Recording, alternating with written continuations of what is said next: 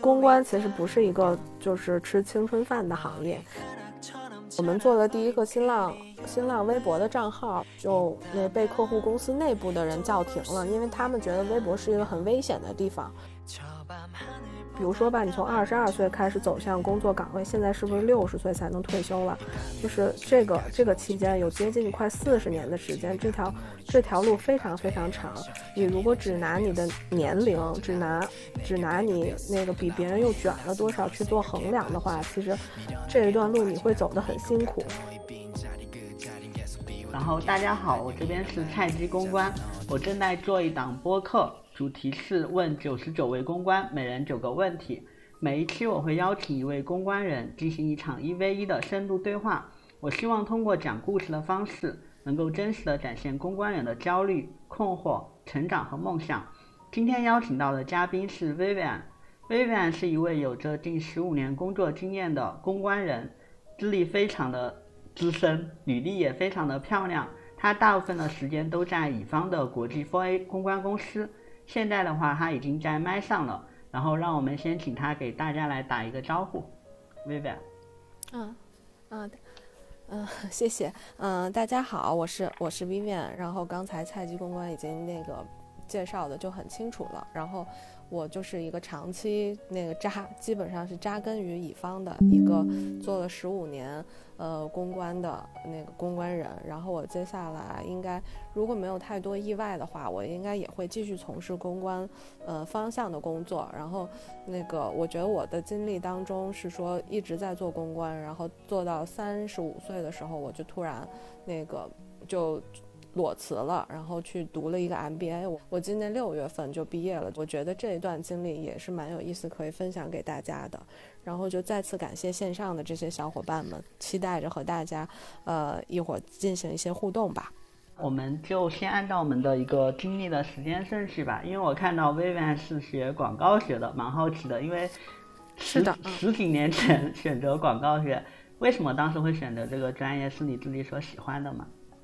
嗯，其实我在高考的时候是没有对于自己专业有一个期待的。我的父母是这个样子的，呃，我的父亲完完全全的信赖我，然后我妈妈是一个理科极度优异的。这样一个就一一位女性，她非常的坚持，希望我能读一些，比如说像计算机啊，或者或者自动化呀这种，就是她总认为你掌握了这样的一门技术，可能今后能够有更好的一个发展。但是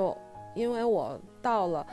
到了高三的时候，其实已经。表现出了对于理科的一些疲惫，所以就是我自己不是这样想的。然后正好当时高高中的时候，学校有一个契机，有一个当时的专业的机构就来让我们做了一些测试题，根据那个测试题，他会推荐一些认为你接下来会适合发展的一个方向和那个和一个大学时候可以选的专业。然后我做下来的测试当中就有有有几个吧，然后其中。排名第一的应该就是广告学，然后当时正好就就那么几所学校招了广告学，然后我基本上报的都是都是那几所学校，然后最后也就也就顺利的考上了啊。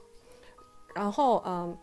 我觉得其实选择广告学到底是不是我喜欢的，就我在那个时候其实是比较懵懂的，我基本上是到了大三大四才会喜欢上和广告相关的这个行业，因为大一大二的时候其实就是一些基础的课。基础的课课程嘛，然后到大三开始一些专业课，其实这些专业课他带你去看的是，比如说这一个 TVC 这个视频的广告当中的背后的一些逻辑是什么，然后他还会通过他还会分析一些消费者的心理，比如说这个广告我为什么要用这样的颜色，我的文案为什么要写这个，这背后是有一些心理现象的，这时候。它其实给你一种兴奋感，这种兴奋感就好像是你发现了一个哦，原来大家都没有怎么太注意到的这件事背后，其实有这么多可以值得研究，有这么多可以值得钻研的一些一些一些好玩的地方。我觉得这个是给我的一个兴奋感，然后这个兴奋感就一直就一直着，呃，到了毕业吧。然后当中还有一个契机，就是当时学校请了请了奥美的一个创意总监来给我们做分享，然后呢，他当时介绍一些广告公司的这种工作的流程，然后我自己的感觉是，因为我不是艺术类专业的，我可能没办法去做创意，然后如果只做客户服务的话呢，其实那个时候广告圈的 AE 更像是一个就一直在 Q 流程的一个角色，然后我觉得这个好像也不是我喜欢的东西，然后那个时候学校正好开了公共关系的课程，我发现就公关他做的事情和广告其实多多少少有那么一点沾边儿，他其实也是。一个就大家可能还没有太注意到的事儿，背后其实它是有很多逻辑，需要做很多准备工作的。而且公关它对于人的表达的能力，以及就是在公关公司做客户服务工作，其实你所接触的工作是多种多样的。这样我觉得比做一个广告的 AE 可能要来的更精彩一些吧。然后在大四的时候也是经人推荐，然后就进入奥美去实习，然后最后也是比较幸运的就留下了啊。后来其实你在澳美就是刚毕业之后就待了五年的时间。如果说让你把这五年的话分成几个阶段，你会怎么样去做划分？其实其实我觉得还还蛮好划分的，就前两年和后面三年，可能前两年自己其实还非常的懵懂，还在一直不停的学习当中。然后前两年自己所在的那个客户。的那个业务组来说，也并不是，也并不是那么的稳定，就是客户那边的需求总在变化，然后客户本身也在变化，然后那个我们业务组的 leader 也也也会也会经常的有一些变化，然后后面，然后从从第三年开始就得到一个机会去做那个某一个国际呃科技大牌的那个的公关，那个是。呃，应该是目前依然是目前奥美那个最大的一个科技类的客户，他培养出了奥美很多的 VP、SVP，全部都是通过服务这个客户成长出来的。然后也是因为这个客户非常的稳定，团队非常的稳定，我就仿佛找到了自己的一个位置，然后就跟随着这个客户一直又成长了三年。在这三年里面，特别特别有幸的经历了。就是中国社交媒体的一个发展，也借着这个机会开始做了一些和社交媒体相关的一些事情。虽然那个时候还是比较还是比较基础的，比如就是博客呀，刚刚开微博呀，以及和一些就是科技类 KOL 最早的 KOL 的这些互动，就这些。其实，在今天看来是小儿科，但那时候的每一次尝试，其实都还其实都还挺兴奋的吧。然后我觉得就这两个阶段，第一个阶段是比较懵懂的阶段，然后后面几年全部都是在飞速的成长的一个阶段吧。所以说你在第二个阶段工作了三年之后，是觉得成长够了，所以选择离开吗？是什么样的一个契机？其实，如果你说如果你说成长够了的话，他在某一方面，我认为是确实。他达到了一个我当时想要达到的一个台阶，就是在那个时候三年和四年之间吧，我就我就升 AM 了，然后我就自己开始独立的负责那个客户的一小块的业务，然后自己也独立的开始慢慢的开始带两个人。我觉得如果你说达到了，我是不是我升职了？然后呢，那个我也开始就慢慢的转做一些管理方面的这种工作了。如果是说，如果站在这个层面，我我认为是达到了。但是其实真正促使我真正促使我想要离开的一个契机，更多的是就是客户这边和我自己团队更上面 leader 的一些变化，就是促促使促使我想要离开那个想要离开奥美啊。所以说你后面的话离开奥美之后，你去了依然是去了两家或另外的国际 for A 公司，呃。你会觉得说不同的那种国际 4A 的公司的话，他们在工作环境和工作状态上面会有什么不同吗？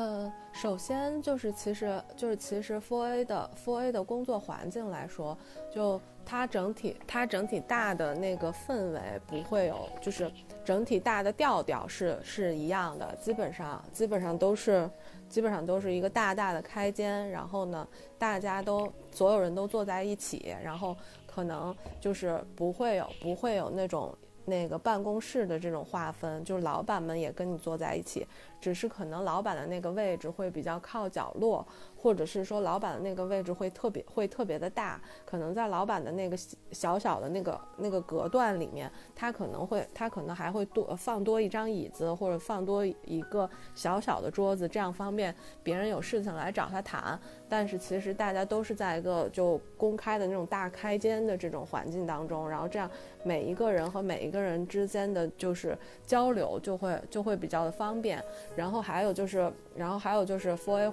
f o r A 会有那个基本基本上会有一些符合自己公司调调的这种布置。这个不同的公司可能会不一样，比如奥美就是就是那个白黑。白黑红，还有就是那个手写体的那个 Ogilvy 的那个 logo 嘛，会就是这种颜色和这个 logo 会会到处都是。然后像。像爱德像爱德曼和明斯利来说，他们首先在他们在工作环境上那个大的调调是是差不多的，但是可但是可能不太一样的是说，爱德爱爱德曼整个的工作环境，因为爱德曼在那个在我去的那个时候，他自己最他自己最强的业务是 corporate communication，就是公司公关这这部分，所以整所以整体来说，爱德曼的氛围要稍稍的严肃那么一些些，就因为因为在。那个时候的，因为在那个时候的公司公关，有时候会涉及到一些和政府部门、职能部门的这些沟通，所以专门做这方面的同事们，每天也会比其他的同事更，就是稍微装扮的更加正式以及严肃那么一点。然后我我觉得是这样，然后明斯然后明斯利的环境那个时候我感觉就更像是一个家庭，因为明斯利当时服务很多家居类的这种品牌，所以就是他们在办公室当中的布置当中加入了非常多的就是那些家居品牌的一些装饰，然后然后他们的一些家具其实也是直接从那儿购买的，所以就而且就明斯利的座位安排会更紧凑，然后大家大家彼此之间的这种交流的。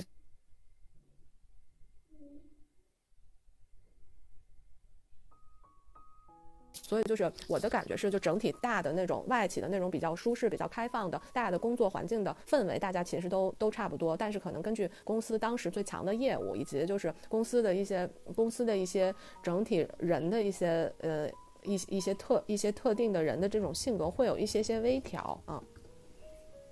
那其他方面呢？就除了工作环境以外，就是比如说像他们的工作强度啊，比如说他们的企业文化呀，或各方面的。嗯，啊，呃，企业企业文化上面来说，其实其实如果你现在翻开任何任何一家 FOA 的那个网站的话，他们其实都会跟你说大。都会都会跟你说差不多的意思，就比如说我们是非我们非常开放，我们那个非常有创意，然后我们就包包容包容不同的这种状态等等等等等等这些。但是其实但是其实文化上多多少少还是多多少少还是会有一些些不一样。比如说奥美，因为奥美它因为奥美最强的是奥美最强的是广告，然后所以。所以奥美特别擅长，就是特别擅长去，当你做很多事情的时候，他会除了公关之外的那个其他部其他部门的配合也会也会比较多。如果比如说你这几个公司都在服务同一个客户，那你那你可能就在在日常的工作氛围当中，你可能会接触到，比如说广告的人，比如说媒体购买的这种人，然后在这个在这些人当中，他们的工作方法会不一样。然后呢，你们的工作的就是你们工作的那个，大家家各自不同的工作的节奏也会不一样。然后这个过程当中，其实因为当人一多的时候，其实会出现比较多的内部沟通、配合、磨合的一些问题。所以就是，所以就是在在奥美的工作中，如果你服务的是一些比较大的客户，你可能要花一些时间去去解决这个问题。然后像爱德曼的话，它其实是一家。它其实是一家独立的公关公司嘛，相对相对来说，它的客户就比较的独立，所以公所以公司所以更在乎的是公司内部不同组和组之间的这种配合，以及就是以及就是那个你在你在自己你在自己组里面各各个职级之间的这种分工，就其实给我的感觉是在爱德曼的那个不同的 level 之间的分工就还是蛮明确的。在在那个时候，比如说，比如说你做你作为 manager，有一些东西是你一定会去做的，比如说就是日常的各种各样的各种各样的计划，以及最以及最终的这种报告，这个一定一定是你要自己亲自去做的。然后，但是呢，一些偏向日常执行的事情，比如说去写一条微博呀，或者是说真正的去给某一个媒体打电话呢，倒反而是你更下面执行的人会去做的。就是艾德曼对于每一个人的分工以及怎样配合的流程之间是非常非常看重的。然后在然后在明斯利来说，我觉得明斯利对于对于你这一个人的。项目掌控的能力的要求是比较高的，它其它其实是这样的，就是每一个不同的项目，它会有一个人来作为这个来作为这个项目的，就是类似项目经理一样的角色，然后这个然后。会有，然后又会有你这个大组里面其他不同的人会抽出自己的时间来配合你。当你这个项目进展到什么阶段的时候，就作为这项目经理，你要知道我在什么阶段要去找什么样的人，以及你要非常有技巧性的把这些人的，呃，把这些人他们擅长的点全部整合在一起。还有就是，还有就是因为你因为你一个人负责负责所有的这些呃沟通。沟通以及把控，以及时间节点的一些，嗯，一一些把控方面的工作，就是你自己。这个对于你自己的协调的能力要求要求是比较高的，而且还有就是在这个过程当中，因为有不同，因为有不同的人，他们的工作方式是不一样的，你一定要你一定要特别记得，就是你要有一个带着一个整合的思维吧，去把他们的工作结果就是整合成一个依然是客户可以接受的这这样的这种成果。我觉得，我觉得这个是我工作下来会发现的，会发现的不太一样的地方啊。嗯，那如果说像应届生的话，就是说，就这几种不同的国际 4A 公司，你会觉得说有哪家会更适合应届生吗？会有这种情况吗？嗯，其实其实不一样的，其实我觉得要看要看你想要从要看你想你对于接下来你想要做的客户有哪些，就是。有哪方面的考虑？你比如说，我就非常非常喜欢那个快销类的这个公司，那么你可以考虑的公司，我认为就只有万博宣伟，因为因为万博宣伟真的是在在快销类的客户这方面是是非常非常厉害的。如果你想要做一些偏科技类的客户，或者你就想要做那个 corporate communication 这种这种就比较严肃、比较有深度的内容的话，那可那可能 BCW 就是以前以前的博雅公关肯定是最适合你的地方。我觉得就是要看要看客户去找，但是其实如果作为刚毕业的应届职场职场新人来说，我觉得就是没有太。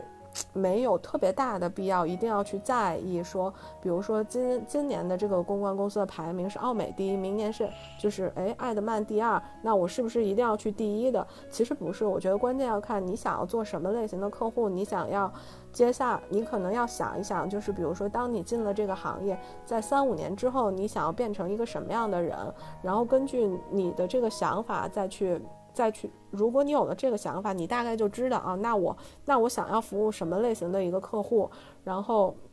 根据这个类型的客户，你可以再去做一些功课，去找一些自己去找一些自己适合的那个公司去投简历，因为我觉得就是在这些公司，他们对于你的专业能力的一些提升上来说，应该应该都是比较平均的，就不会存在于就哪个公司会差一点，因为他因为大家其实因为他们的。基本上工作成果的质量都都是一致的嘛，啊，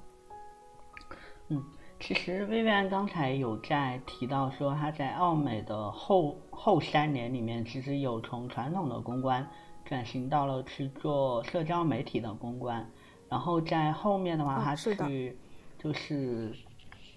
后面去到艾德曼和明斯利的时候，其实基本上也是在做社交媒体公关。你自己的话，就是是。为什么会去做这样的一个转型？嗯，因为在因为在后期的时候，嗯，在我们那个时候做公关，好像更多的是更多的是就是去和媒体去和媒体多多的联系，去构建你自己的一个媒体的一个资源的资源库，或者是说资源资源资源网络吧。但是其实当你在做当你在做这件事情的时候，你其实，嗯，其实里面有一个非常大的，我我一直我一直到现在，其实其实都觉得有一个非常非常大的，我不能说是伪命题，但是有点类似伪命题的一件事儿，就是这个。当你在这个工作服务这个客户，就是你有非常好的媒体关系，到底是因为你本身的媒体关，你本身的就是媒媒体沟通技巧很过硬，还是因为你这个客户的品牌真的真的很强势呢？就是我是觉得，在我是觉得，当你在 Four A 做到做到最后，你会有这样的一个困惑，而在而在社交，当你有了这样的困惑的时候，你就你就。会有一点点不太知道你到底自己应该怎样去继续去做媒体方面的这些沟通了，所以就是，所以就是，但是社交媒体不一样，在社交媒体上你面对的大家都是都是一样的嘛，其实你很容易能够看出来，就是你的你的那个内容。就是到底会受什么样的人欢迎，然后到底这样的内容大家会不会喜欢？这其实是他会给你更加直接的这种反馈吧。然后，而且而且当时，而且当时其实也是我当时的老板极力极力的推荐我，就是说，嗯，Vivian，你一定要试一试这个，我觉得这个比你现在的工作更适合你。其实我也是就是很懵懂的一个状态，然后也应该是说遇到了职场上的这种贵人吧，他。他愿意，他愿意帮我指一条，就是非常非常明确，以及就是没有，以及就是没有太多没有太多人想到的这种路，然后我也就我也就照着做了，也是就是目前来看的话，当时的当时的选择收获的结果其实还是挺好的。刚才 v i 你提到说，在你刚开始做社交媒体的时候算是博客时代，然后现在可能是就是什么就是。短视频的一个时代了，你觉得在这十年里面，你自己会对于社交媒体的变化或什么，你有什么感想吗？嗯，从从几个从几个方面来讲吧，我觉得，呃，这呃，我觉得有三个方面挺突出的。第一个方面就是，第一个方面就是站在站在公关从业人的角度，然后我觉得第二，然后我觉得第二个方面是站在站在客户的角度。然后再，然后在第三个方面是说，就是站在我是一个社，我是一个社交媒体用户的角度吧。我觉得第一，我觉得第一点是说，站在站在公关从业人的角度的话，我觉得在我刚开始做社交媒体的时候，就是你当你和你你都没有办法和公关的，就是同行来解释清楚你到底是在做什么，就是跟我服务同一个。客户只是不同业务的人里面，他们也根本就不知道我每天在做什么，我也没有办法跟他们说清楚。其实这就这就有点像当我们和我们的家里人去介绍我是做公共关系的一样，就当时就有那种鸡同鸭讲的效果。但是但是到了现在，其实我觉得都不用说现在，大概大概五年之前，每一个人，哪怕哪怕就是我给我给客户的公众号写过一篇文章的人，我。都会在简，我都会在简历上写上，我非常熟练社交媒体账号的运营。就是我觉得，我觉得这种变化是说，大家已经把社，就是大家已经作为在公关公司的从业的人来说，他们已经把就是呃社交社交媒体的这种工作技能当做一个必备的这种技能了，而且他们认为拥有这个技能是可以帮助他们加分的。这个是第一点，然后第二，然后第二点，我觉得站在客户的角度，在在最开始的时候，当我们劝客户开这个博客，以及就当时微博好，微博出来的时候，我们做了第一个新浪新浪微博的账号，就那被客户公司内部的人叫停了，因为他们觉得微博是一个很危险的地方，就是他们他们怕，嗯，发表发表一些什么样的内容。马上马上就会变成负面，然后被飞速的传播。就是在那个时候，客户对于社交媒体是采取了一种特相当谨慎，甚至你觉得这种谨慎，你都没有办法想象得到他谨慎的原因，到背后的原因到底是什么的这样的一种莫名其妙的谨慎。然后，但是但是在现在，每每一个客户就。哪怕是一个今天刚刚成立的小公司，他们都他们都希望那个，比如说我这今天这公司刚注册，我明天就要把微博、微信、抖音的账号申请下来。就他们他们并不觉得社交媒，他们以前觉得社交媒体是一个让他们恐慌的一个嗯一种一种媒介，但现在他们就认为社交媒体是一个香饽饽一样，就他们一定他们一定要抢的必争之地。然后这个是第二点，然后我觉得，我觉得第三点是我站在我站在一个社交，我站在一个社交媒体用户的角度，就是以前以前我很我很难想象得到品牌是可以和。真正的用户去去进行社交媒体上的这种沟通的，然后，但但是现在，但是现在你可以看一下，你有什么问题都可以都可以在社交媒体上说，然后品牌马上就会抓取到你的抓取到你的这些问题，然后帮然后帮助你解决。我觉得这个是我自己能够感觉到的，就作为用户来说，和品牌之间的沟通就是一个特别大的变化吧。嗯，我想了一下，应该就这三点啊。然后从爱德曼迷失利之后的话，你去了一家本土的创意热电的一家公关公司，当时是有什么样的考虑吗？呃，当时当时其实当时其实是这个样子的，就是两两方面的原因，一方一方面的原因，我得说是当时和和在明斯利和那个客户的合作就，嗯，就告一段落了。然后呢，那个。公司内部也真的没有我特别想要做的其他的客户，就是我自己，我自己就觉得，我自己就觉得我在这个公司可能没有适合我接下来可以继续做的工作了，这是第一点。然后，然后第二点是，当时真的，当时在社社交媒体上刚刚开始流行那些，比如说 H 五呀，或者是那些小小小小的这些短视频啊之类的。但是，但是在那个时候，任何的 4A 公司。无论是广告公司还是公关公司，他们其实都是没有能力去去进行去进行这些内类型 内容的这种制作的。就只有这种本土的刚刚起步的创意热电，他们有这方面的资源，他们可以去做这些真正，嗯，他们可以去做这些真正最执行的这种内容的开发。我当时并不了解这种内容到底是怎样做成的，以及就是它这个它这个背后到底需要。到底需要作为作为我们从客户管理的角度，我们到底需要做哪些工作？然后我觉得就是带着带着这样的一个目的吧，就当时当然也有业务上的一些变动，所以我就去，所以我就去了那个这个本土的创意热店。然后你在这家创意热店的感受怎么样？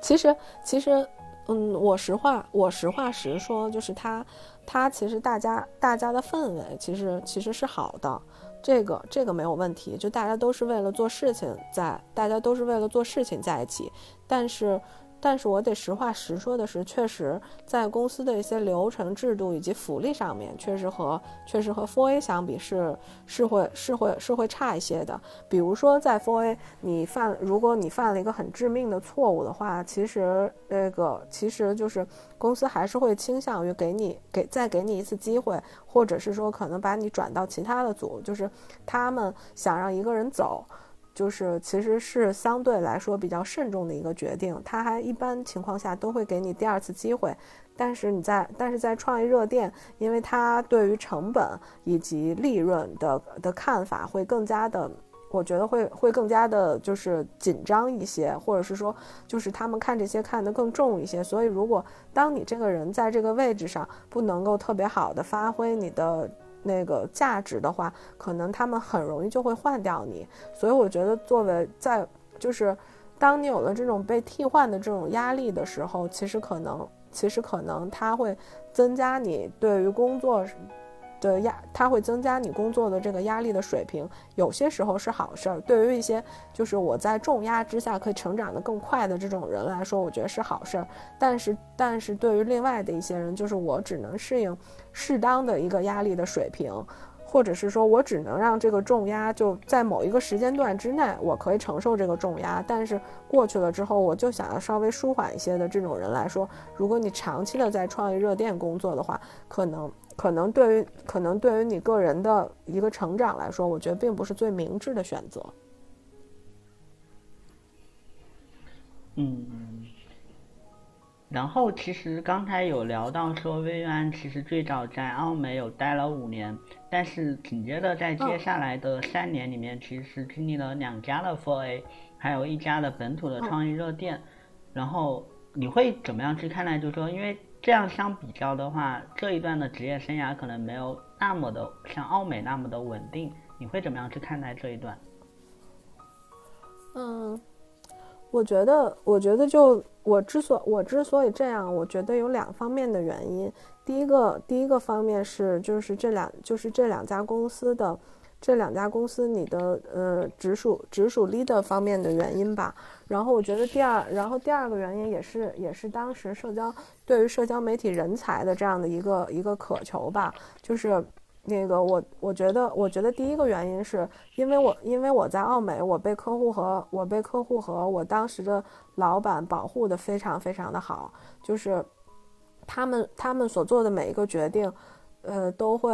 都会考虑到我的成长，即使我有的时候做事情做得很不完美，甚至有的时候就是做的就是做的不好，但他们也会非常非常的包容我，而到了。我觉得就是我，我一直到现在和我在奥美的那个老板，以及我当时的那个客户都还是特别好的朋友。虽然我们可能就是各自的变化，就让我们没有办法在一起工作了，但是呢，我们还是会抽时间，就呃很低的频率，但是还是会抽时间彼此聊一聊、聚一聚，就是感情上还是还是没有什么变化的。然后，但是在。但是就是在在爱德曼和在爱德曼和明斯利呢，你老板对你呢，我当时老板对我呢，可能就是公事公办的那种，他会他会对你，他会对你有期待，他也会对你有辅导，但你总但你总觉得少了那么一点点人情上的这种关怀。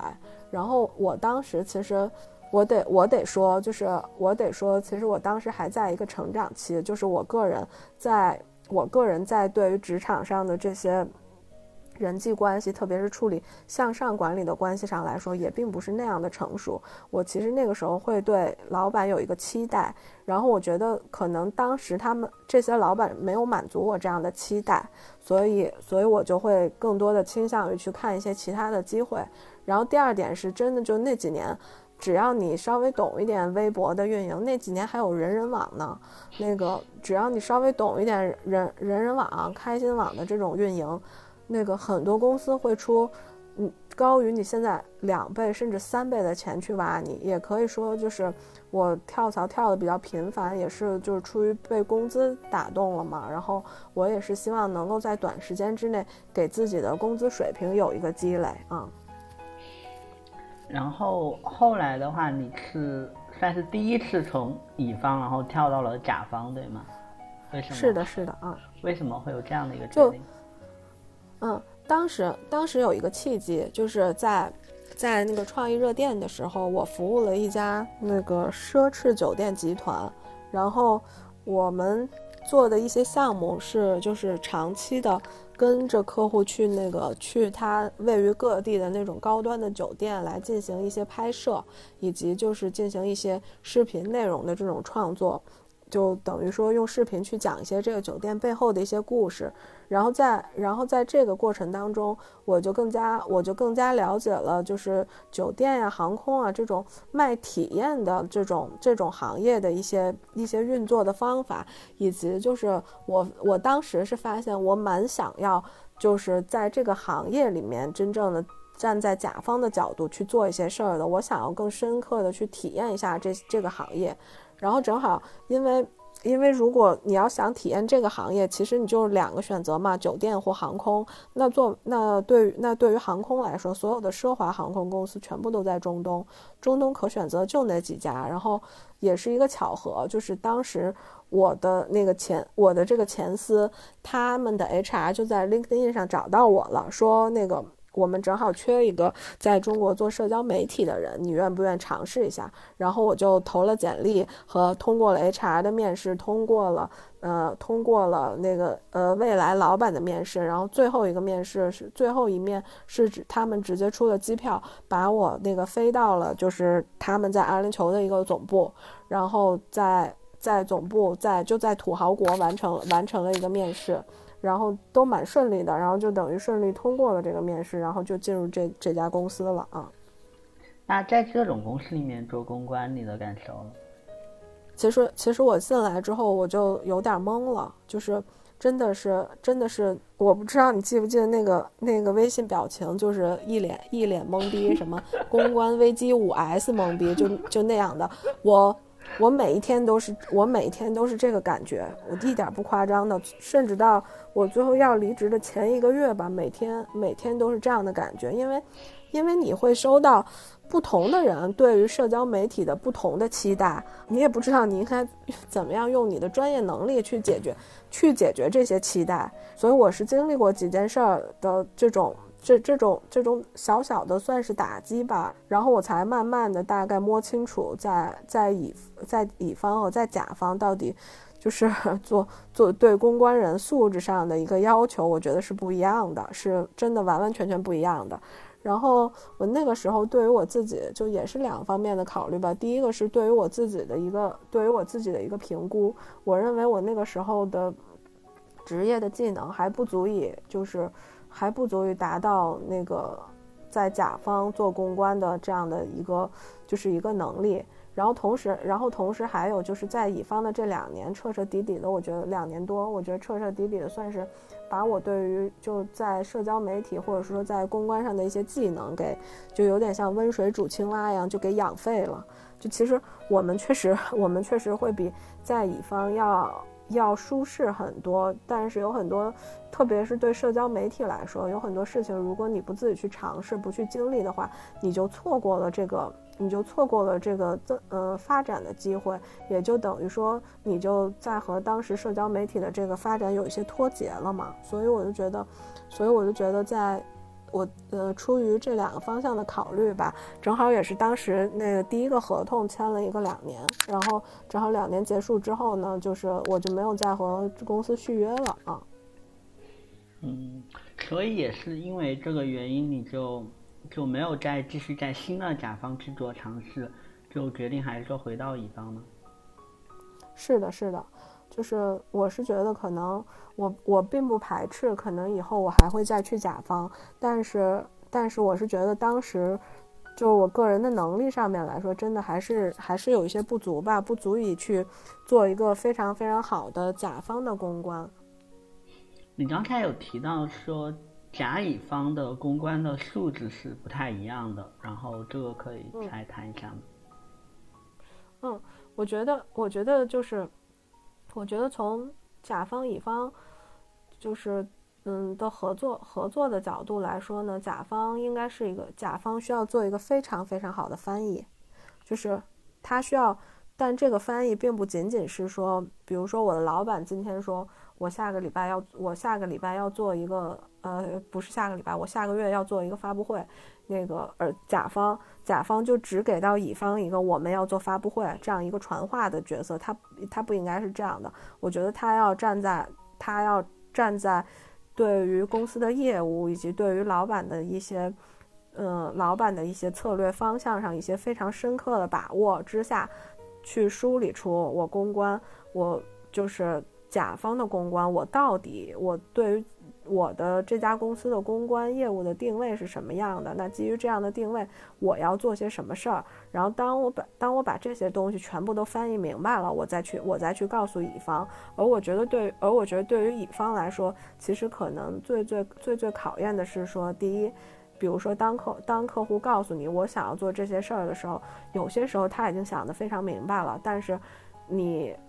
就如果比如说你已经是乙方一个比较资深的人的时候，你就要帮助他补足他他的思维当中的一些缺陷，比如说你要鼓励他，或者是说，或者是说帮助他去想一想，是不是他想要的这件事情还有一些其他的解决方案。然后，但如果你是执行层面的人的话，就需就需要你就需要你非常完美的去执行。甲方想要你做的事情，在这个过程，在这个过程当中，尽量的不要给甲方制造任何的就是任何的惊吓吧，尽量不要出现任何的问题。如果万一出现了问题，你必须也要拿出能够让甲方满意的这种解决方案。所以我觉得总结一下，我觉得甲方是对于公司业务的理解，以及公关怎样去完成公司的公司的那个公司业务的一些一些期待上面，对于甲方的这种这种要求很高。然后乙然后乙方来说，我觉得对于主要是两方面的能力，对于管对于管理者来说，是不是能够站在一个顾问的角色上，真正的给客户一些建议，然后同时就是站在执行者的角度上，是不是真的能够把客户对于对于他自己公关的定位以及接下来要做的事情，就是有一个执行执行的到位吧。嗯，后来的话，你相当于回到了乙方的 Four A 的公司之后的话。嗯，因为你之前有提到说后面其实算是一个偏管理这样的一个角色，在你看来的话，就是 Four A 整个的一个职业上升路径的话，你会遇到天花板吗？就整个的路径大概是什么样子的？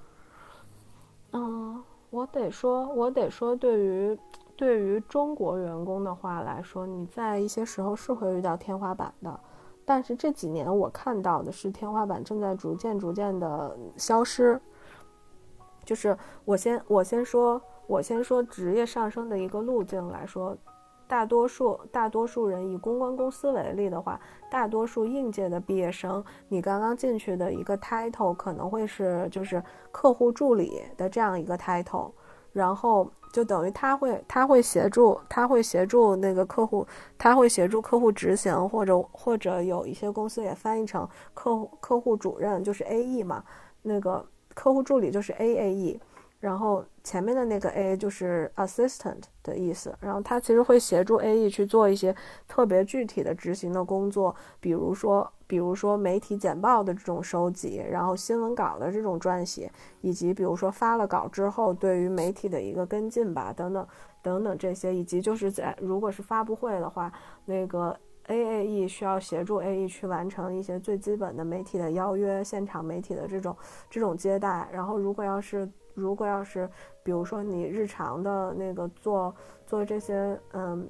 线上的社交媒体账号的这种运营的话，那内容的那内容的这种制作，然后以及那个排版，然后发布啊等等，包括对于评论的一些管理，肯定也都是 AAE 在做的。然后可能大概 AAE 八个月到一年左右的时间里面，你应该就会升到你应该就会升到 AE 了。然后 A E 一般情况下，可能你就可以开始做一些非常非常独立的一些小小的项目，比如说一个小的媒体专访，比如说一个小的，比如说一个小的新闻新闻稿的一个发稿，或者是 一个深度稿的发稿，或者是说就是客户微博、微信的这种月度的运维，就会就会就会由你来独立负责了。一般情况下，你可能下面会带一个。A A E，然后有可能还会再给你配一到两个实习生吧，然后这样一个你自己会有一个两到三个人这样的一个小小的一个团队，然后然后再往上升的话，应该就是 S A E，S A E 的时间的话，应该是大多数人会在一年一年到两年之内完成，然后对于对于 S A E 来说，可能你会独立的带几个项目了，然后呢，那个你你下面。你下面负责的那个可能一个项目下面会给你配一个 AE，然后他们在下他们在下面会有他们自己的 AAE 之类的，就等于到 SAE 的时候呢，你就有机会可能接触不更多的不同类型的这种项目，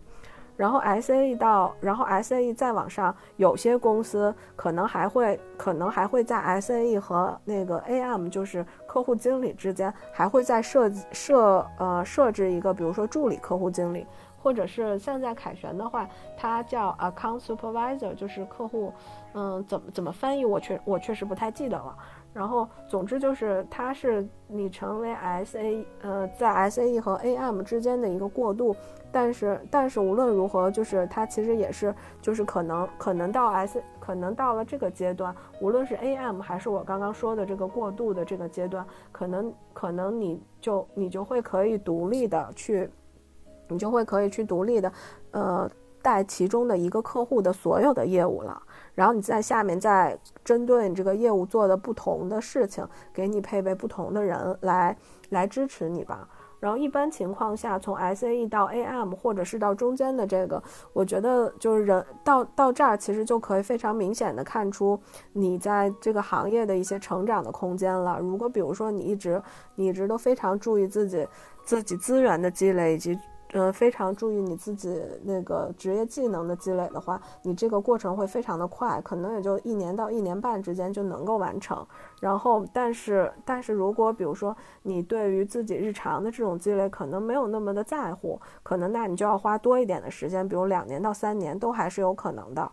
然后，然后再接下来就是 AM 升到 SAM 的时候，这个其实这个其实就会。对于你的职业发展会非会非常非常的重要了，因为当你当你从 AM 到了 SAM 的时候呢，那个可能可能有些公司就会就会要求你要对公司的业务的业绩负责了，有些公有一些公司的 SAM 是要背 KPI 的，也就是说，比如说比如说 Vivian，你现在有三个客户。这每个客户他们的合同，比如说每个客户的合同，这个二十万，这个三十万，这个四十万，他们分别和我们公司签了一年、两年、三年，类似这样的。那你的任务是，比如在一年之后，这个客户你必须要让你必须要留住他，然后同时你要让他的合同金额增长，增长一个多少，比如百分之十这种这种任务，在有些公司是会给到 SAM 的。所以这个时候，所以这个时候 SAM 它就不能仅仅在于看着下面的人是不是把事情做好了。他就他就要对客户的他就要对客户的组织架构以及对于客户到底预算来于哪里有一个自己的分析了，以及就同时 S M 还需要具备一些直觉，就是这种直觉可能我没我没办法非常详细的讲出来，但是如果你真的和一个客户合作的非常非常紧密的话。当这个客户有一丝丝想要换那个想要换乙方的时候，你自己是能感觉得到的。就是到 S A M 的时候，就要求你具备一定的这样的敏感性了。就是当你，当你那个在这个，你需要你已经需要有这样的敏感性了。然后同时就是到 S A M 的时候，你可能会你可能就会独立的负责好几个不同的客户的业务了。然后 S A M 再往上升，基本上。到 SAM 和那个真正和 AD Account Director 之间，有些公司还会再设置，还会再设置一个 AAD。我自己感我自己感觉看下来呢，就是因为我没有当过 AAD，所以我，所以我没办，所以我没有办法。太讲 AAD 是做什么的，但我自己，但我自己看下来是说，那个基本上来说，AAD 和 AD 要做的事情基本上差差不了，差不了特别多了，只是可只是可能 AD 需要承担更多的，就是更多的业务量，以及以及 A 当到了 AD 的角色的时候，公司会对会对你有更多的期待，你不仅期待你不再是做事情的人，也不再是。希望你能够有更多的像嗯像顾问的这个角色有一个转型的这样的一个期待吧。然后对于对于 AAD 来说，我自己的感觉是，公司会给 AAD 的 title 可能会有会有两方面的考虑。第一方面是就我觉得这个这个人是我想要的人，但是可能他对于我这个岗位之。对于我这个岗位，还有一些无论是工作经验还是职业技能上有那么一丢丢的不匹配，所以我希望给到他一个过渡的时间，然后看他，比如说半年到一年的时间，是不是能够，是不是能够有，是不是能够有一些变化？那那个时候我可能会考虑把它升成 AD，而作为 AD 来说，可能是他已经是对于公司有了非常，就是你所服务的客户的这些行业有了非常。那个深的这种实践，或者是说有比较丰富的这种有比较丰富的这种经验了，就是他是完完全全可以胜任这个可以胜任就是整体的这个客户和团队管理的岗位的。就升职升职的空间，升职的时间上来说呢，就是当你从 AM 到 AM 到 SAM 的时候，我觉得差不多应该平均是两年的时间，基本上只要只要你不出太大的问题，一定是可以升上去的。然后，但是呢，从 S M 到 A A D 再到 A D，这个真的就是，真的就是因人而异了。有些人，如果你拿到了非常非常好的机会，你可能你可能就半年一年的事儿，你就可以去。但是，但是也有些因为各因为各种各样的原因，呃，无论是自身的原因、业务的原因，或者是公司的原因，可能你要花两到三年的时间才会才会完成这样的一个转变吧。我感觉。我感觉是这样。然后在 A 在 AD 往上就大就会遇到有些人的天花板了。那个 AD 往上对于对于凯旋来说，AD 往上就是 VP 了。然后但是呢，如果公司如果公司觉得你那个还不够 VP 的这个这个职位，可能会给你一个比如说 GAD Group Account Director 的这样这样的一个这样的一个那个嗯职位来。就其实呢，他要管理的业务上来说，他和 VP 之间是，他和 VP 之间是不相上下的。就同时，也是看几个大的客户的大组，然后在这几个客户上，公司都期待着你能得到这些客户的新的业务。但是对，但是对于 VP 来说，他可能还要参与一些就公司层面的，比如说行政上的这种管理之类的。还有就是 VP 有的时候，VP 有的时候会帮。会作为公司的门面吧，去一些行业上做一些演讲之类的。所以就是在 VP 在 VP 上来说，公司会要求你本身已经可以有你自己个人的一个品牌的个人的一个品牌了。你他希望你成为一个就在这个行业当中至少有一小圈人可以知道的人了。所以就是大大部分人在这里就会出现自己的天花板了。然后还有就是 VP，VP 再往上升，我得说，就是站在国际国际 4A 公关的角度来说，再往再往上升，真的是真的真的是更多外籍的朋友可能会比中国籍的机会更多。但是这样的这种情况，我我看到的是这几年其实也在逐渐逐渐的有变化。像像凯旋现在的大中华区的 CEO 就是就是一个本土的人才，所以我觉得就是也也有越来越多的公司。他们开放了更高的那种高管的职位给到本土的人才了，就是我感觉，如果你要一定问我的意思的话，天花板肯定会有，但是就是那种客观性存在的天花板，其实是在慢慢的消失吧。嗯，那像这种所谓的国际 4A 公司的话，它在就是说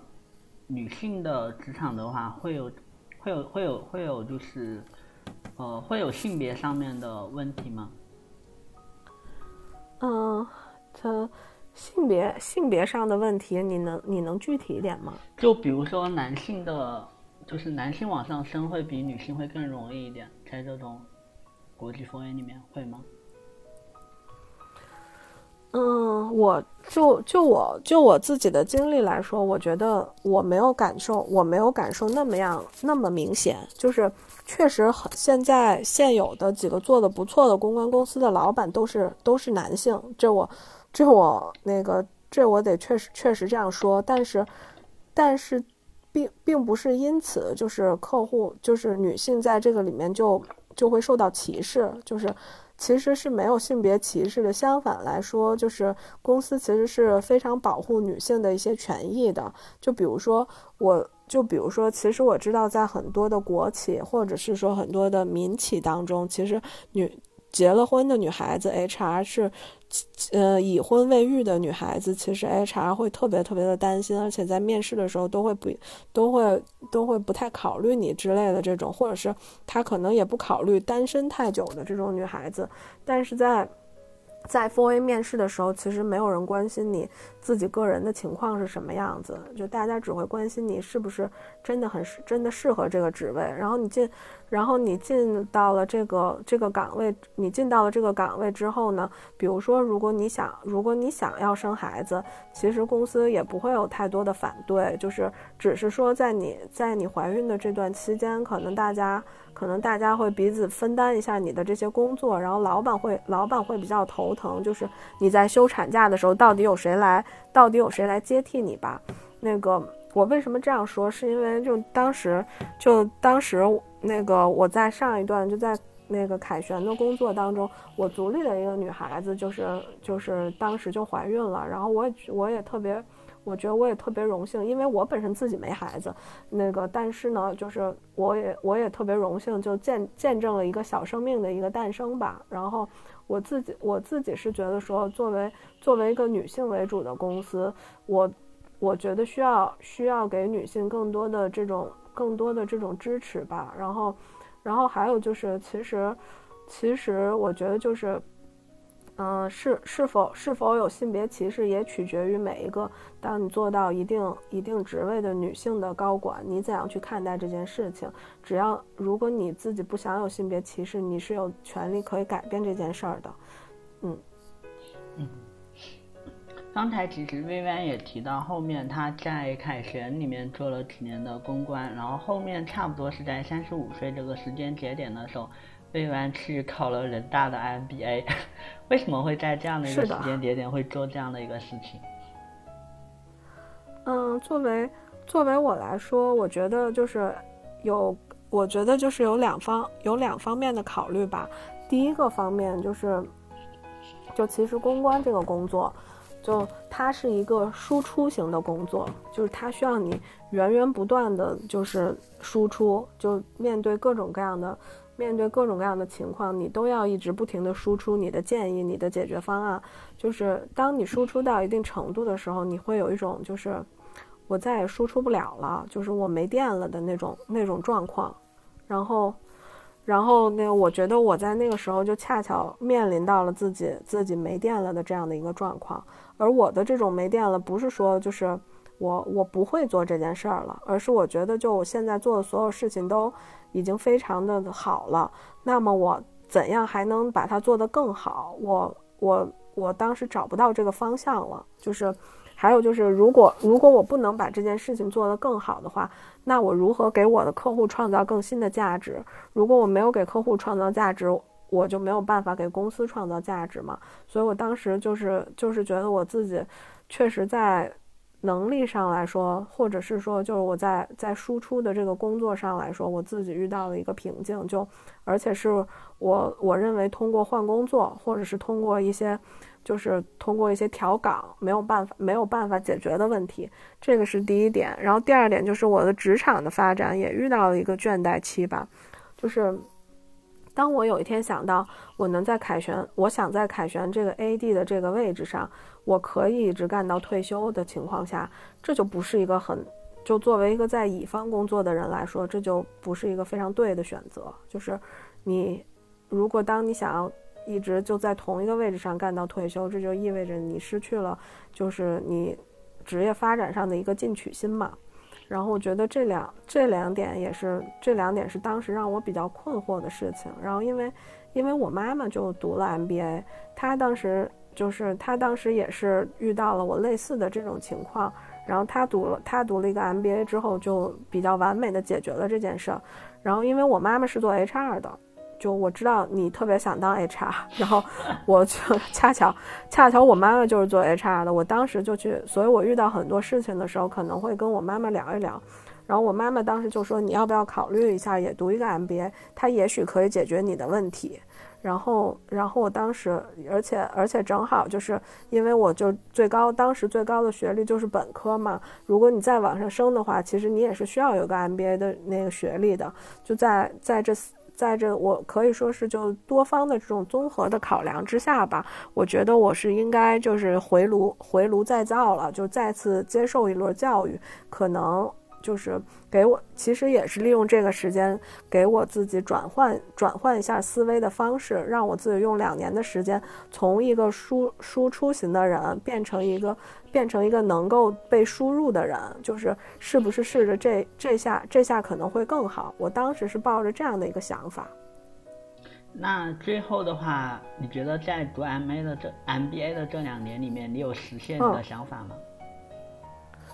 嗯基本上，我觉基本上我觉得实现了。就是，其实 M B 其实 MBA 它培养的，我认为我收，我认为我收获到的，我认为我收获到最最重要的知识的能力是说，就是结构性的去看待、去分析一些问题。就今天，就今天，当我当我看待一个问题的时候，我可能并不仅仅是从从公关的角度去看待它，我可能会去想那。对于公关来，公关这样做，那背后的为什么？是不是有公司战略方面的问题，或者是不是有公司，比如说财务方面的，或者是供应链方面的，我可能会从多方面的角度去考虑这个问题。就是这个是因为我本身对于就公司的架构以及不同的 function、不同的职能之间的这种知识，就基本是做什么的，以及他们运行的运营的一些逻辑的这种知识，基本上被补足了。我觉得这是第一点。然后，然后第二点来说，我觉得在。在在 MBA 当中，我学到我学到的一点是说，就是这个世界上真的是有人和你的思维方式完完全全不一样的。那么，当你面对这些人的时候，你你要怎么做？你要怎样和他一起完成你的目标？因为 MBA 上课的时候，很多的课程都是以小组最后完成作业为以以小组完成作业为你最终成绩的。你可你可以选择，就是不管他。自己把这事儿都做了，那你的工作量会非常非常的大，而且，而且就是我以及我一个非常好的同学，我们试下来的方法是，就我们自己一个人做了，最后的结果是我们我们花了非常非常多的时间，但我们最后的分数拿不到，我们就付出努力的这个等级的分数，它是一个好的分数，但不够那个，因为你已经觉得你是最好了，但它不够那个最好的分数，所以就是在这种情况下，你。你要选择，你要选择的是你怎么样管理好这些人，或者是怎样和这些人合作。我觉得这是一个，这是一个特别特别大的大的课题。就其实我只能说我在慢慢慢慢的做好，然后也也做到了一些成绩。然后我觉得这个对于你今后无论是管理你自己的团队、管理你的客户，甚至管理你公司一些其他的部门，其实我觉得都是有帮助的。然后，然后我觉得最后的一点是说，其实也真的就是更好的认清楚了自己吧，就自己能做什么，自己不能做什么。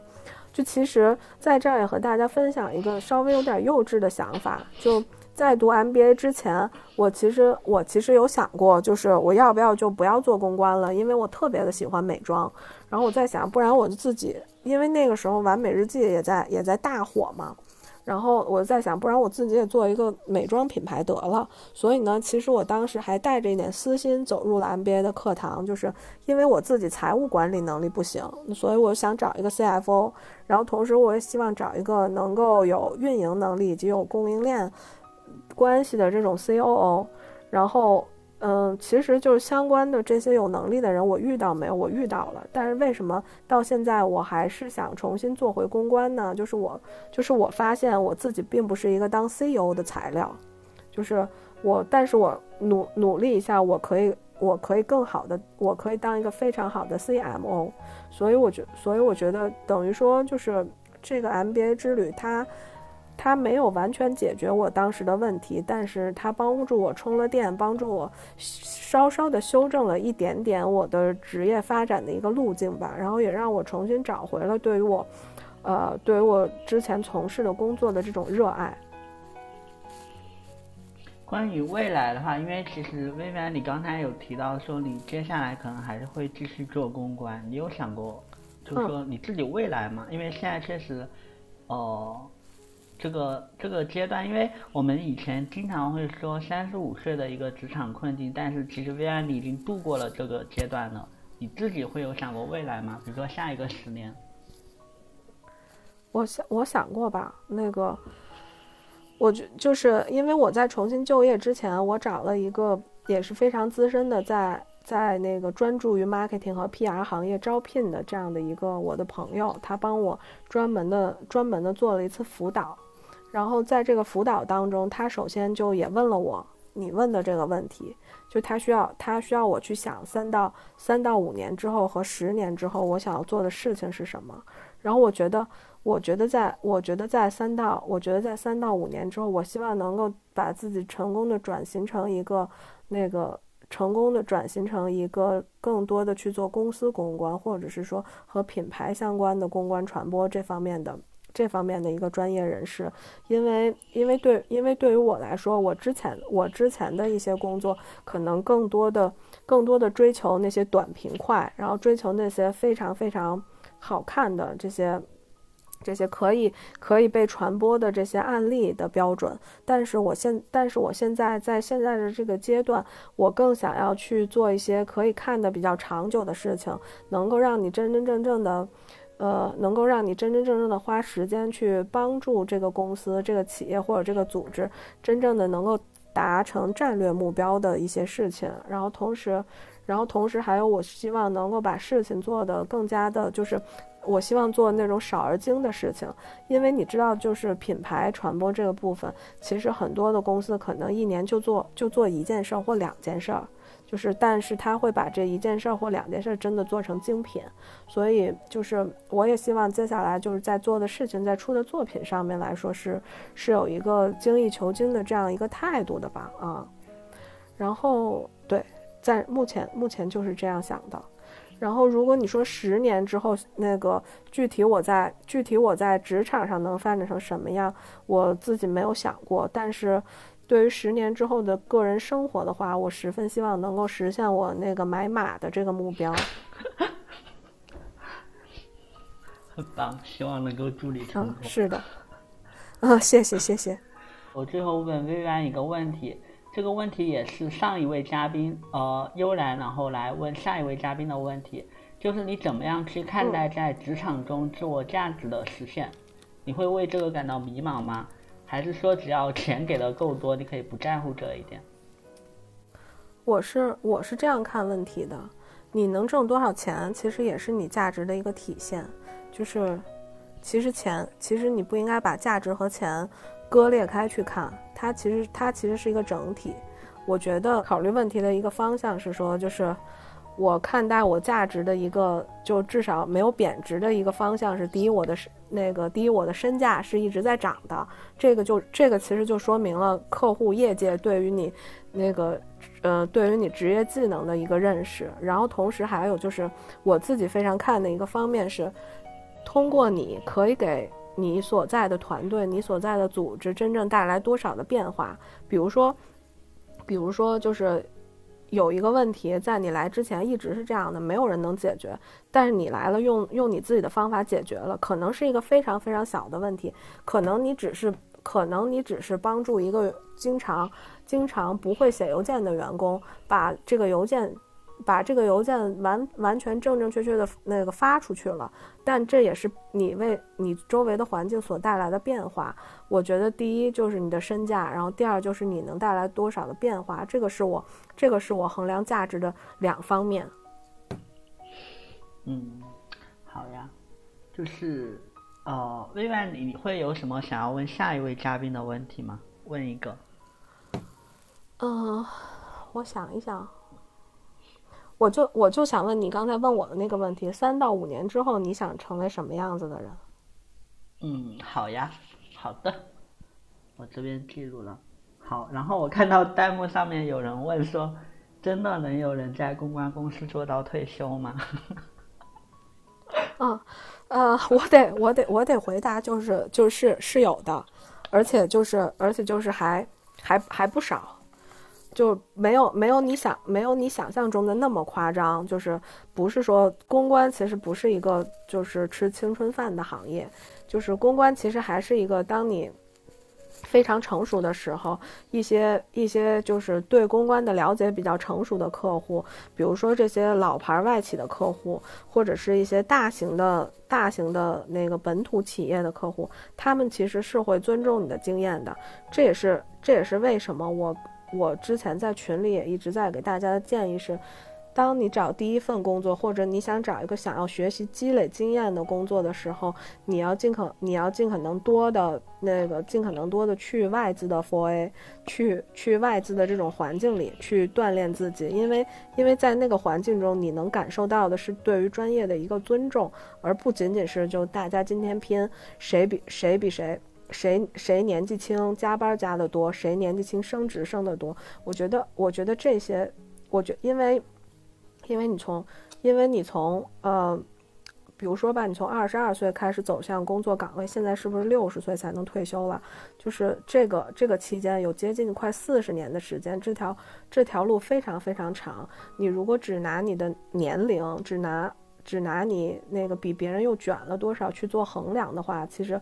这一段路你会走得很辛苦，你需要一个能够欣赏你的专业技能的这样的一个环境，而我而我遇到的那些就是干到退休或者准备干到退休的人，他们基本上都找到了这样的环境，然后在这个环境当中，他们非常享受他们的工作，并一直干到退休。其中，其中我想提到的也是我在上一份工作当中，我在全公司最喜欢的最喜欢的一个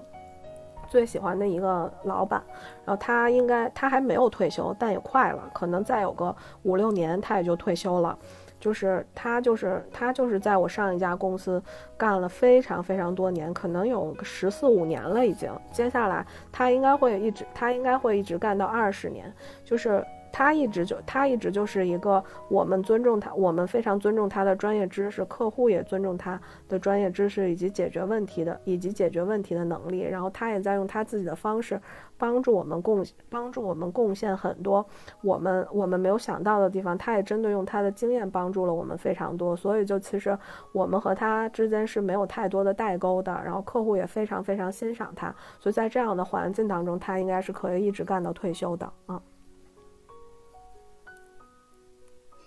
我看到悠然有问说，就是，哦，微班，你十五年前工作的时候，会有人说公关有三十五岁的年龄危机吗？嗯，其实那个时候，其实那个时候还蛮正常的。那个时候，那个时候是绝对不，那个时候是绝对不会出现，就是，是绝对不会出现，比如说三十岁之前的客户总监这种。那个时候，我周围的客户总监应该都平均年龄三十五岁以上了吧。所以就，所以就是这几这几年的变化确实还挺大的。然后我觉得，我觉得其实，我觉得其实年龄年龄危机年龄危机这件事儿，我是我是这样看的，因为我本身个人状态维持的还可以，所以就其实我一直，就其实只有每年过生日的时候，我会提醒一下自己啊，其实原来你已经快四十岁了，但是我表现出我自己表现出来的状态就。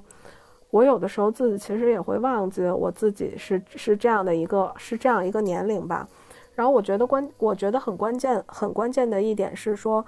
你自己你自己对你自己有没有信心，还有就是你是不是找到了像我刚刚提到的那个真正欣赏真正欣赏你，因为时间而积淀下来的这些专业能力的一个位置。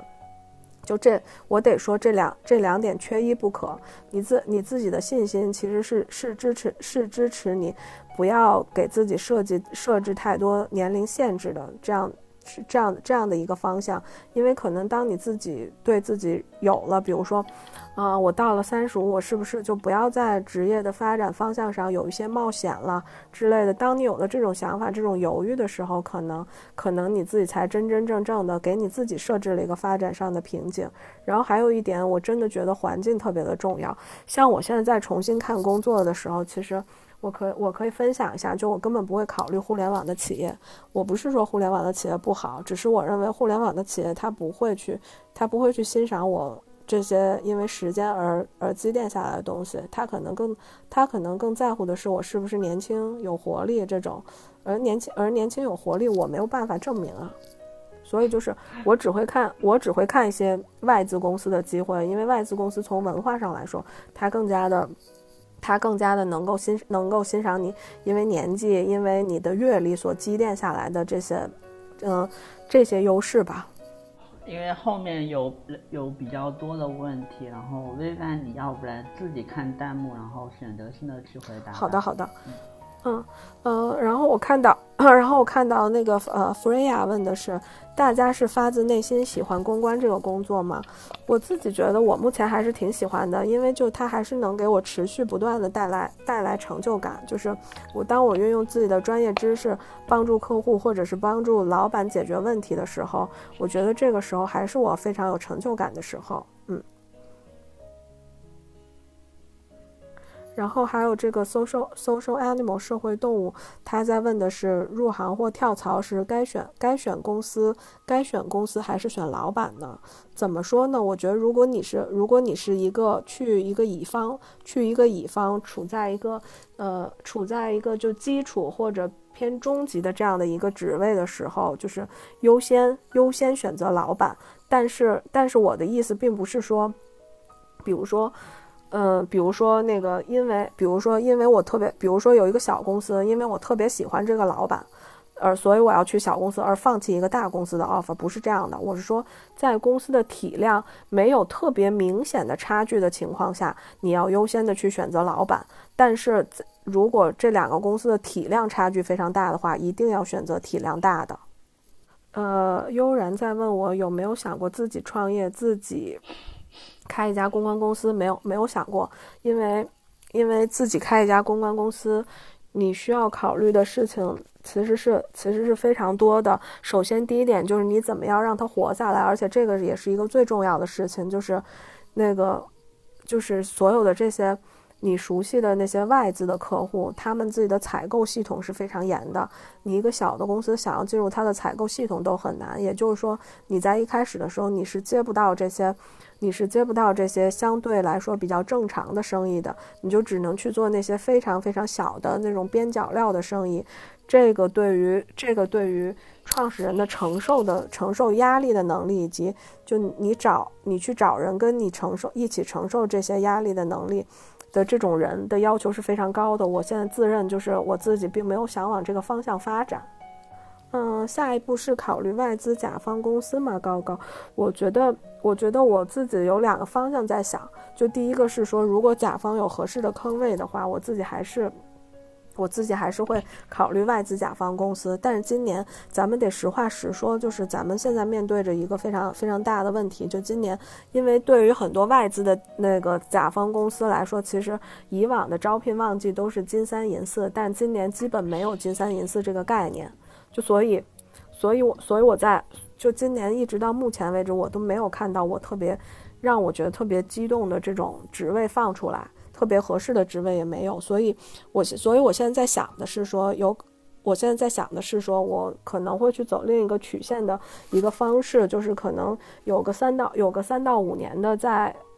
回到以前的乙方外资公司，做一个更偏向管理的职位的这种过渡，然后这其实也是稍稍的再积累一下你自己的身价，然后然后之后可能三到五年之后再去拿一个甲方更好的职位吧。这个是我这个是我目前想到的两条路，我两个方向都在看，我现在就。目前的进展都差不多，就所以我没法说，就是这两个方向，我现在更倾向哪一个？可能等到一个月之后，我有了一些其他的一些进展的话，我再我再和你说啊。呃，那个工作工作账号这位同学，就是起点低的同学，我有什么进阶的建议啊？我觉得，我觉得对于对于我自己来说，在在工作在工作当中学习，就是其实。是是非常重要的一个方法，但是但是这种学习它其实，并不指的是说你工作之外是不是还要额外的再报一些课程、再看一些书等等，其实不是这样的。就是你工作当中的每一件事儿，你周围的人比你职位稍高一点的人，你的主管、你的老板处理某一某一件事儿的时候，其实都是你可以学习的方式。你当你觉得他们当你觉得他们做得好的时候，你你可以默默的记住这个。记住这个方式，告诉你自己的是说，下一次，下一次遇到类似的事情的时候，你也可以尝试这样的处理方式。这个就是你在进步。然后，甚至有一些你觉得他们处理的并不妥当的这种问题的时候，你也也是你可以学习的机会。你可以告诉你自己，如果有一天我做到这个职位的时候，当我面临同样的事情的时候，我不要做这样的选择。其实，其实我认为，我认为这种。通过工作当中的学习是非常非常重要的。嗯，然后还有社会动物问的是怎样慧眼如炬的发现一枚好老板呢？我觉得，我觉得对于我觉得对于我来说，就是有两点吧。第一点是在面试的时候，你可以去看一看你们的气场适不适合，这个就是完完全全你自己个人直觉上的一件事儿，但是。但是，就是作为好老板来说，是有一些是有一些硬性的这种，对于硬技能的一些规定，一些就一些判断标准的。因为其实当我们去考量一个老板好不好的时候，肯定是说这老板是不是能给到你非常清晰的这种指令，能够就是。能够能够帮助你更好的，就是更快的完成工作，给你指给你指出更清晰的怎样去做的这个方法。其实其实这个你是可以通过对于对于你老板的一些表达问题的一些方式去做，去去判断的。就我之前我记得我在群里曾经说过这个问题，就是。可以问，可以在面试的时候问他问题，你不用不用问的很多，可能就一两个，比如说。比如说，可以这样问您：您认为的，您目前工作就是咱们这个团队所面临的挑战是什么？然后或者或者是或者是说，您对于您在招聘的这个职位，目前就是有哪些期待？这些其实都是很开放性的问题。你其实并不是真真正正去听他的这个答案是什么，是不是和你匹配？你要听的是他的表达方式。就是如果具备结构性表达的。老板基本上都会是工作起来有条理，不会不会给你，就基本上是会给你指清楚方向的这种老板。就是什么叫结构性结构性表达？就比如说。他，如果你问他，你觉得你觉得那个挑战是什么？他可能会先，他会先跟你说说，我觉得我觉得挑战有三个部分，第一个部分来自于客户的，第二个部分目前团队内部的情况，第三个部分就是公司对我们的期待等等。他如果能说出这种一二三，再针对每一个一二三去展开的话，这就是一个好的结构性表达。就你如果如果他能够，如果他能够具备。他能够达到这样的标准的话，就说明你在工作当中和他的配合来说，应该还会比较顺利。然后公司业务不专业，公关理解还不成体系，这是，嗯，这这这是什么意思？可以再可以再那个再多说一点吗？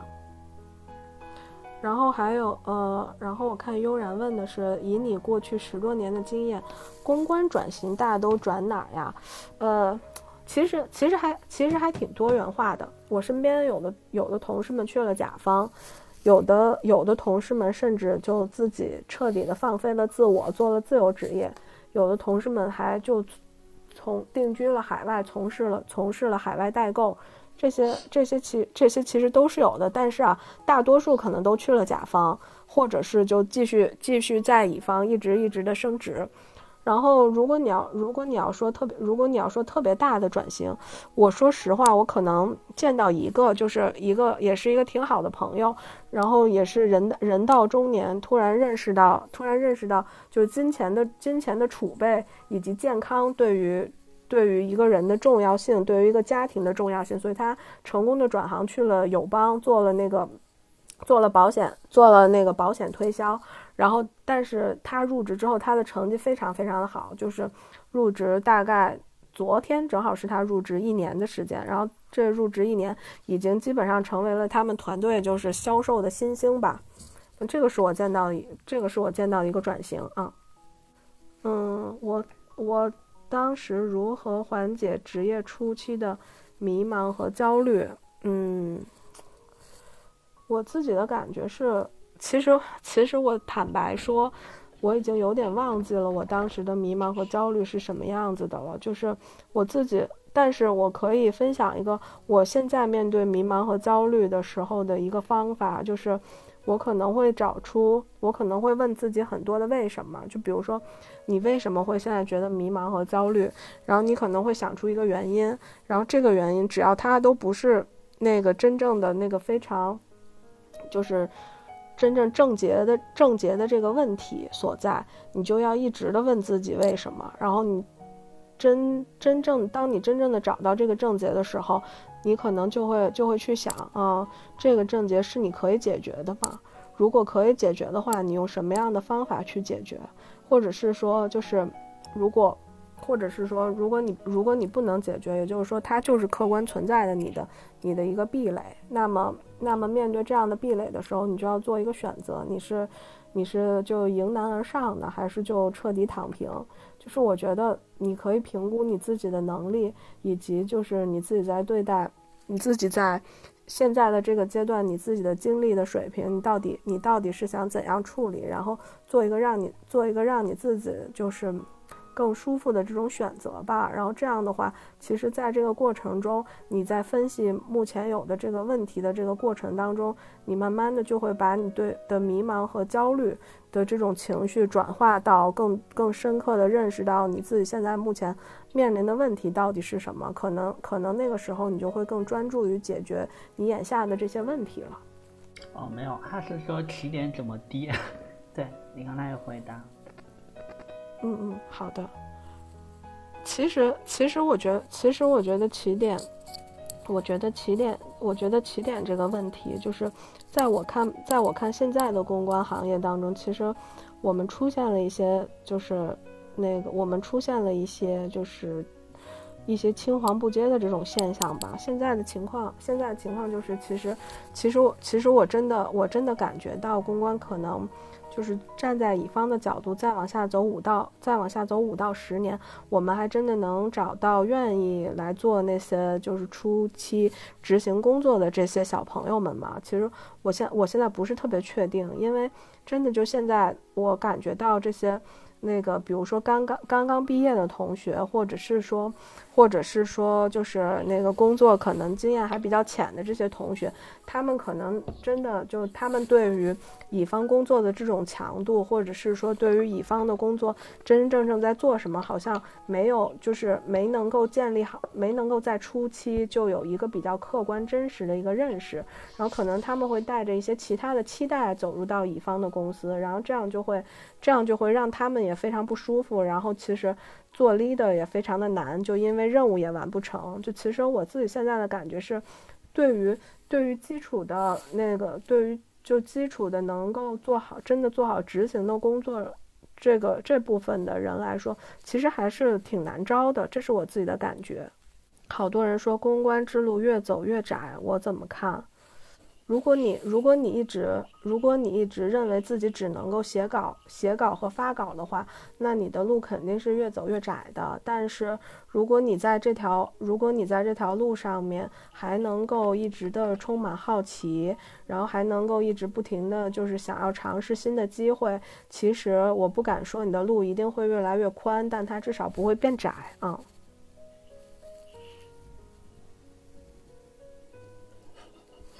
然后钱给的钱给的太少，不是的，其实其实公关公其实公关的工作我觉得还 OK 了，就是至少至少是一个还至少是一个还不错的薪水，只是就是可能可能强度真的太大了啊，特别是在最开始的最开始的那几年，可能你做各种事情还不是非常熟练的情况下吧，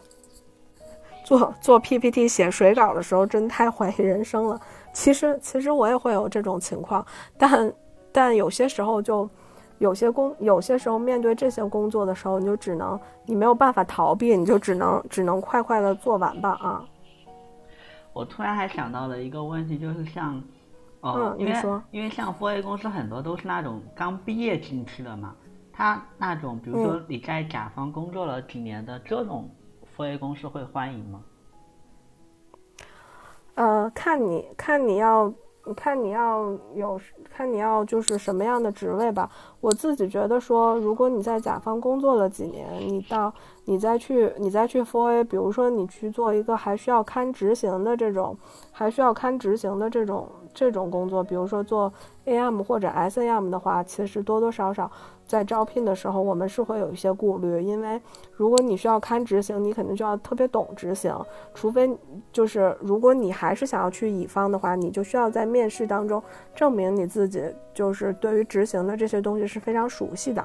然后这样这样，我觉得可以消除顾虑。但是如果比如说你在你在甲方是一个已经比较高的职位了，比如说公关总监，然后你去乙方，我要当那个高级副总裁或者公司合伙人。这样的一个角色的话，公司其实是非常欢迎的，因为，你拥有特别多的行业经验和资源。就我曾经的那个，就在奥美帮我最多的这个客户，他其实也去了，他其实后面也去了一个乙方的公司，当了一个高层的职位。他主要就是负责帮公司利用他的资源，能够帮公司那个拉来拉来更多的业务。好吧。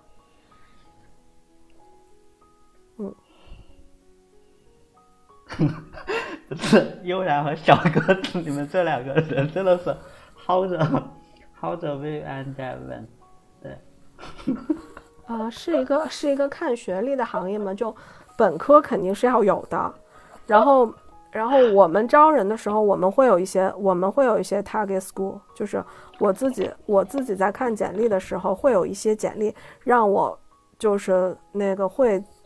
得到我比较高的印象分。比如说对，比如说对于我来说，那个北美北美一些那个一些就是专注于传播或者新闻或者是公关的这些这些学校的那个本科，或者是说这些学校的研究生，会在我的那个就。筛简历这一关特别的加分，然后或者是比如说你的语言能力特别的好，你的外语能力特别的好，也会在我筛简历的这个过程中比较加分。然后还有就是国内就就那么几所学校嘛，就传那中传、中传南广，还有，呃，对，应该应该应该就这么几所。当然有一次，比如说如果你要是清北人。或者是清北人复交这这几所学校，不管你是什么专业，这可能任何公司都会给你一个面试机会嘛。嗯，嗯，面执行岗会关注哪些品质啊？啊，我我已经，嗯，这问题我可能我可能会回答的不是特别的好，就因为我也有一段时间没有面过执行岗了。但是但是对于但是对于我来说，我会关注的是说他是不是。他的他的理解能力是不是好？然后还有就是在做事情的时候是不是很关是不是很关注细节？然后还有是不是具备一些主动沟通、主动去推进事情、推进项目进展的这些能力？我觉得这三点可能是我比较看重的。嗯，公关更看重经验还是学历？嗯，我觉得当你从当你从 A E 到 A D 这个阶段，都更看重经验。A D 往上，你需要有一些学历的加持了。我们今天的话，要不然也就先进行到这里。正好直播间的小伙伴也可以看到，就是呃，微软也有一个小红书的账号，就是叫果果城微软。然后如果说大家对微软有兴趣的，然后也可以去关注一波。对。这个就是我佛系佛系分享职场经验和心得，但是那个我会主动分享骑马心得的，所以如果大家想看，大家想看那个就，那个就是佛系佛系马术人的一些更新可以看。嗯，然后那我这边也做一下结束吧，然后非常感谢大家的一个参与和支持，也特别感谢微软抽出时间来分享他的故事。这一场直播我也进行了全程的录屏，剪辑版会上传到小宇宙、喜马拉雅和苹果播客上，也欢迎到时候小伙伴去收听。最后，如果说一切顺利的话，下周四晚上我们可以再次在这个直播间相见，好吧？今天也非常的谢谢大家，谢谢薇薇，谢谢谢谢小飞，谢谢大家，谢谢大家。